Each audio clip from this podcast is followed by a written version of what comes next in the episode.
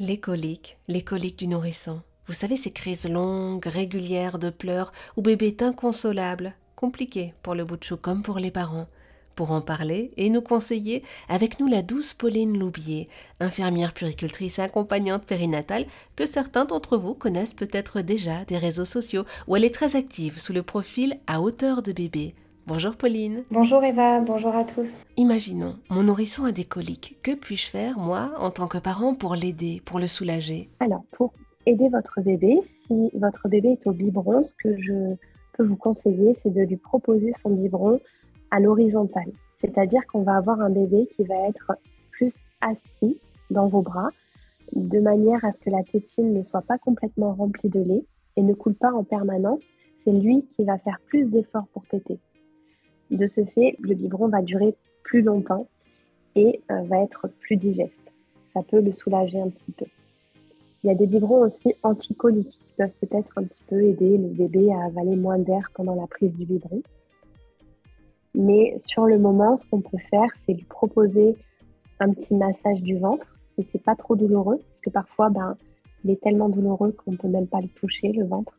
Mais si vous voyez que ce n'est pas le cas, vous pouvez proposer un petit massage euh, autour du nombril, tout doucement, avec votre main dans le sens des aiguilles d'une montre, qui va permettre euh, de favoriser l'émission de gaz et de sel, et donc de soulager votre bébé. On peut aussi lui proposer euh, le portage, donc que ce soit au bras, en écharpe ou en porte-bébé. Ce qui est important, c'est que le bébé en portage va avoir les jambes repliées vers son ventre. Et du coup, ça va forcément le soulager un petit peu. Et en plus, il va être contre vous. Donc, contre maman, contre papa. C'est là l'endroit où il est le plus en sécurité et il a le plus de chances euh, de s'apaiser.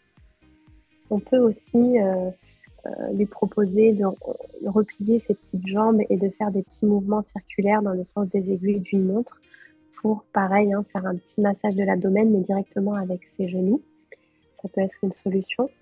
On peut lui mettre une petite bouillotte sur le ventre. Attention à ne pas trop la chauffer, mais on peut, euh, ça soulage aussi euh, beaucoup la chaleur. Et puis bah, la réassurance, les câlins, les bras, le pot à pot pour euh, réduire l'anxiété. Hein. le fait d'être proche du parent, il va sentir votre odeur et il va forcément se sentir rassuré et un peu plus serein. On peut lui proposer aussi un bain pour se détendre. Et ce qui est important de, rappeler, c'est qu'il faut essayer vous-même de rester serein parce qu'un bébé qui sent son parent énervé, à bout, il ne va pas arriver à s'apaiser.